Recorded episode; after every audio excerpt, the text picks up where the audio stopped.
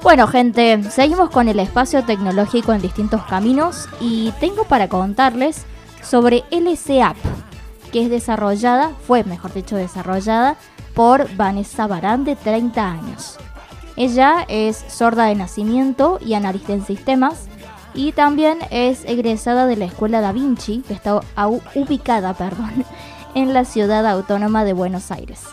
Desarrolló esta aplicación gracias a su proyecto de tesis en la universidad que fue aprobado y eh, a que la motivaron a que se inscribiese al concurso Vos lo haces, que estaba presente en ese momento, hace unos cuantos añitos, en el gobierno de su ciudad.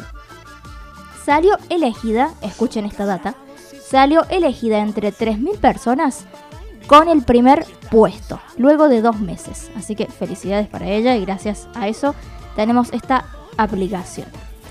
Esta aplicación que es es un diccionario virtual de lengua de señas argentina. Contiene un traductor que puede usarse de dos maneras, escribiendo o dictado por voz. Pero quiero aclarar que solo admite una palabra a la vez, o sea que no podemos traducir frases completas, pero esto no deja, eh, no deja de ser funcional.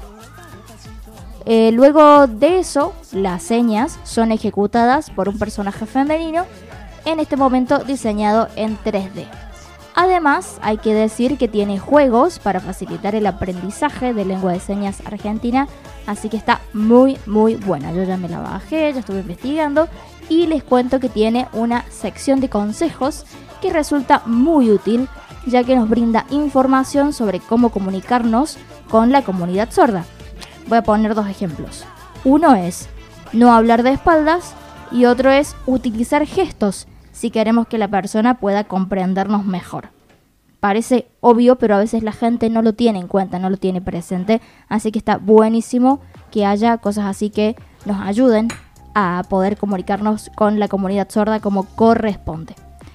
Eh, para destacar su idea es que sea utilizada en ambientes educativos o laborales, pero la verdad tengo que decirles que para la vida diaria también sirve muy muy bien. Así que ya saben, LSAP se escribe L-S-A-P-P, desarrollada por Vanessa Barán, de 30 años. Eh, es un diccionario que nos ayuda a aprender y a comunicarnos a través de lengua de señas argentina con la comunidad sorda.